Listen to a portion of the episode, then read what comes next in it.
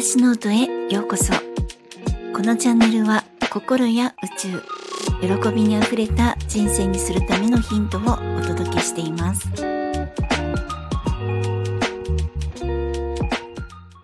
皆さんいかがお過ごしですか？ゆみです、えー、本日はですね宇宙の法則ですね、えー、引き寄せというか思考の現実化というか仮想現実というか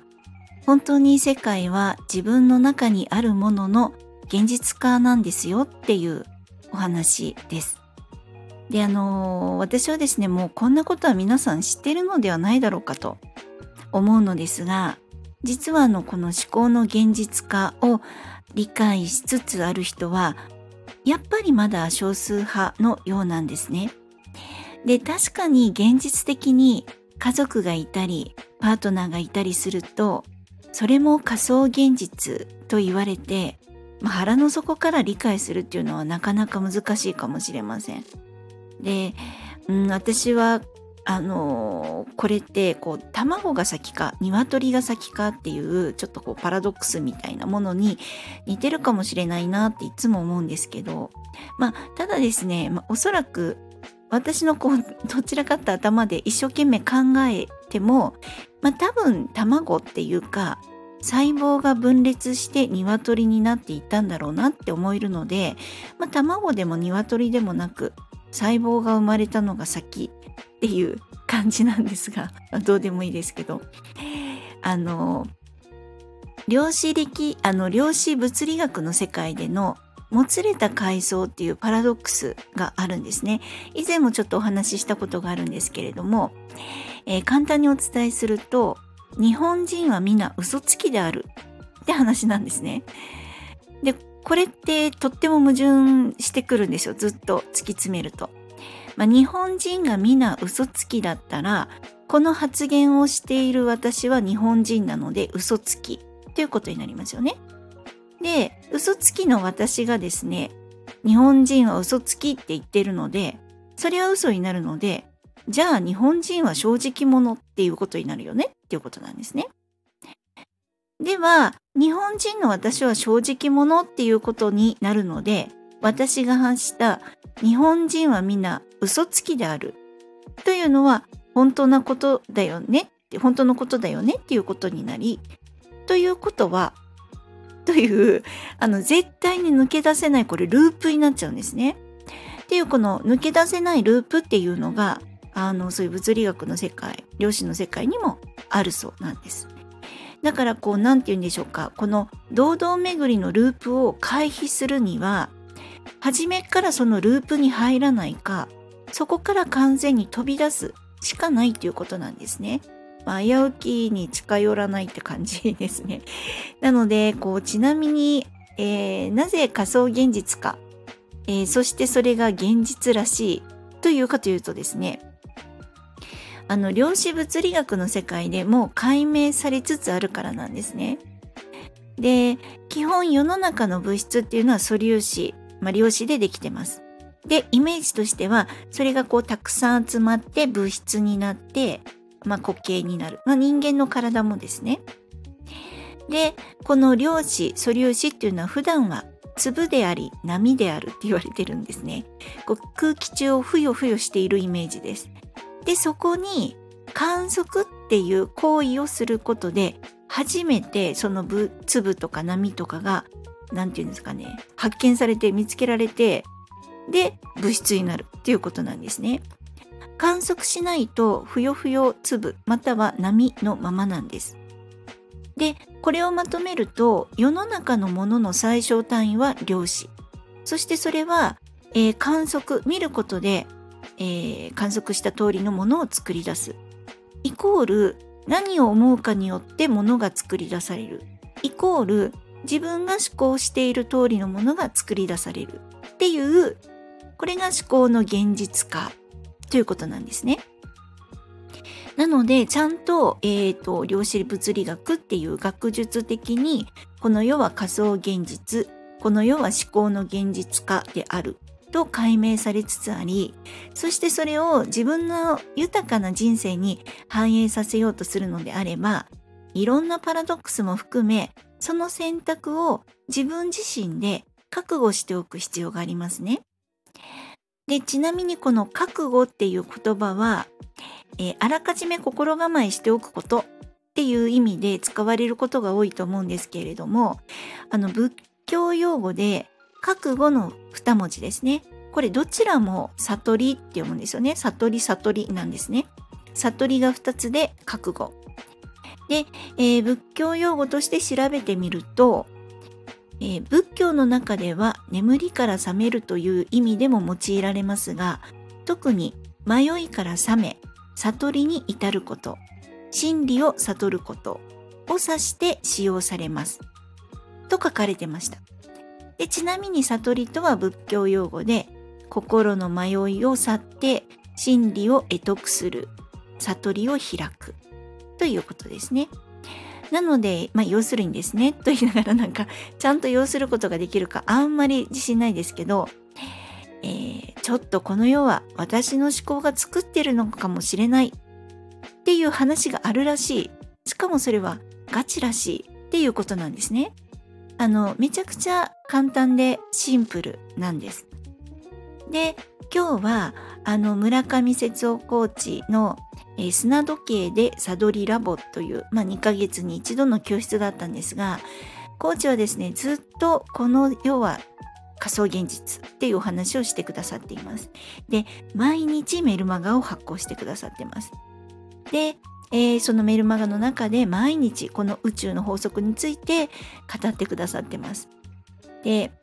量子力学とお釈お釈迦様が説いた仏教ですね。般若心経が元になった学びです。で、すべては諸行無常。今という点の繰り返しですね。もう今、今、今っていうこの点が、点点点点点点ってつながって、時間の流れになってるっていう、時間の流れ自体もまやかしなんですけどね。ただもう点しかないんですよ。まだえ、ー、と、発生していない点が未来ですよね。で、今の点。そして、え、ー、と、過去っていうのは、今起こったことが後ろに流れていった点点点点点がつながっている線っていうイメージです。うん。で、なので、えっ、ー、と、この点っていうのは、もう二度と同じものはないっていうことなんです。で、縁起っていう言葉がありますが、私はあの本当にこの縁起という言葉縁起がいいとか縁起が悪いとか縁起担ぎとかですね。そんなことでしか使ってこなかったんですね。でも本来の仏教用語の縁起とはですねこう縁っていう字ですね。縁西とか夜とも読むそうなんですがよって起こるということです。で、えー、この世のあらゆる仏事物事にはえー、必ず原因と結果がある。で、物事がそれだけで存在することはないということです。で、原因があるから全ての現象は存在するですね。なので、えー、なんか縁によって起こるって言いたいところなんですが、そう言ってしまうとなんかこう頭痛が痛いと同じになってしまいそうだなと思ったんですけれども、まあ、なので基本的に全ての事柄は偶然ではなく必然で何かしらの縁でこの世の事象は起きているっていうことですね。なんかこう 風が吹けば桶屋が儲かるとかもこんな感じなんじゃないかなと思いますね。要するにいろんなことがいろんなことへ影響していて世の中には偶然はないっていうことです。そして全てが本当に全部がですね全部全部自分の選択っていうことなんです。で朝起きて、まあ、起きるかこのまま寝るかも選択ですよね。起きて歯を磨くのかトイレに行くのか靴は右足から履くのか左足からなのか、えー、目の前の少し先の信号が青の時に走って渡るのか、まあ、赤になったらいいやってゆっくり歩くのか仕事が終わってスーパーに寄って帰るのか家にあるもので食事を済ませるのかメールをするのかしないのかっていうこうこの行動とかもですねあとは実際の行動だけではなく頭の中のおしゃべり思考も全部自分の選択なんですね。例えば私遅くまで起きてるんですけどこんな夜中まで起きてる自分を責めるのかそれとも今日も夜まで頑張っちゃってるねって応援するのかあーなんかつまんないなってネガティブな思考をするのか。それともああじっとしててももったいないからどっか行こっかなって行動するのか。本当に全部自分の選択なんですね。で仮に親にこうしなさいって言われたとしてもその人によってですね言うことをちゃんと聞くっていう選択、えー、反抗して家出するっていう選択。ストライキをする選択とか「はーい」って言いながら言うこと聞かない選択とかですね。いろいろできるっていうことなんです。でパートナーからのこうしてほしいっていう希望もそのまま言うことを守る。と、まあ、言いにそぐわなくてもですね。言うことを守るという選択とかそれは納得できないから話し合いをするっていう選択。でどんなことにおいても全てですね自分が決めているっていうことなんですよね。でそして自分の選択の結果がこの世の中っていうことなんですで今日の教室で「不知の不知」ということを学びました。で私はよく無知の知っていう言葉を使うんですけれども、まあ、本当世の中知らないことだらけだわって思いますしあの本屋さん大好きなんですけれども大きな本屋さんに行ったらその天井高いところまであるこう書籍の数に驚いてですねそしてその読んでもないこう書籍の数だけ私は知らないことばっかりなんだなって思うしその時にいつも「無知の知だわ」って言葉が脳裏に浮かぶんですね。で今日学んだこの「不知の不知」ですね要するに無知の無知これは要するに知らないことがあるってことも知らないっていうことなんです。知らない領域があることすら知らない。っていうことですね。でこの前コーチが魚の話をしてくださいました、まあ、魚は水の中で泳いでいること。自分が水の中で生きていることをおそらく知らない、まあ、出たことないからですね。生まれてから死ぬまで水の中ですから。であの水から出されて初めてあ水の中にいたんだっていうことを知るんですよね。なんかエラ呼吸できないって感じでしょうか。まあ、魚がどのくらい思考するかは知らないですけれども要するに人間もですね3次元から5次元の世界もう本当にエネルギーの世界とかにピューって出されたらあげられたらああこんあんな世界で生きてたのかって3次元の世界を見て思うかもしれませんしそして5次元の世界を見てあこんな世界あったんだって思うと思うんですね。なのであの自分の思考自分の潜在意識自分の内側が自分の世界になるっていうことを考えると本当に豊かにしたいのであれば自分の内側を豊かにする必要があって欠乏感とか不足感があったら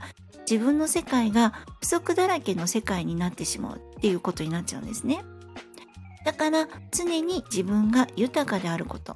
そして自分が今保有しているもので実際に生活ができていてそしてなんだ満たされてるじゃんっていうことをちゃんと腑に落とすっていうのが先ですね。なので持っているものを数える。そして感謝する。そしてそれを、えーと、手に入れてきた。要するにちゃんとお金を払って変えていた。自分っていうものもすごいなって思わなきゃいけないしなんだ私満たされてるじゃんってここに気づくっていうことですね。でそして満たされている。そして、えー、感謝のエネルギーと周波数。これを自分の世界に放たないとですねもったいないということなんです。というですね今日はなんだかよくわからない話だったかもしれないですがそしてあまりまとまってなくてなんか申し訳ないなって思うんですけれどもあのでもですねこうせっかくこの配信を聞いてくださっているのですから是非私が知っていることたくさんお伝えしていきたいなとそしてお伝えしていく所存でございます。で、えー、昨日の配信でですね関東があったかですねなんて言っちゃったからかどうか分かりませんが明日っていうかもう明けて今日なんですけど関東はですねめっちゃくちゃ寒いそうです。なんか今が一番暖かいのかな？なんか5度ぐらいあって。あの、私、こう、東京寄りの千葉に住んでるんですけど、えー、午後の最高気温が2度の予想ですね。なんかこう、いらんこと言わんとけばよかったって、むちゃくちゃ反省しております。えー、今までの配信や今回のお話でわからないところがありましたら、ぜひコメントやレターいただけると嬉しいです。そして、いいねやフォローもしてくださるととっても嬉しいです。えー、本日も最後までお聴きくださり、本当にありがとうございました。皆様、ぜひ良いお時間をお過ごしください。ではまた。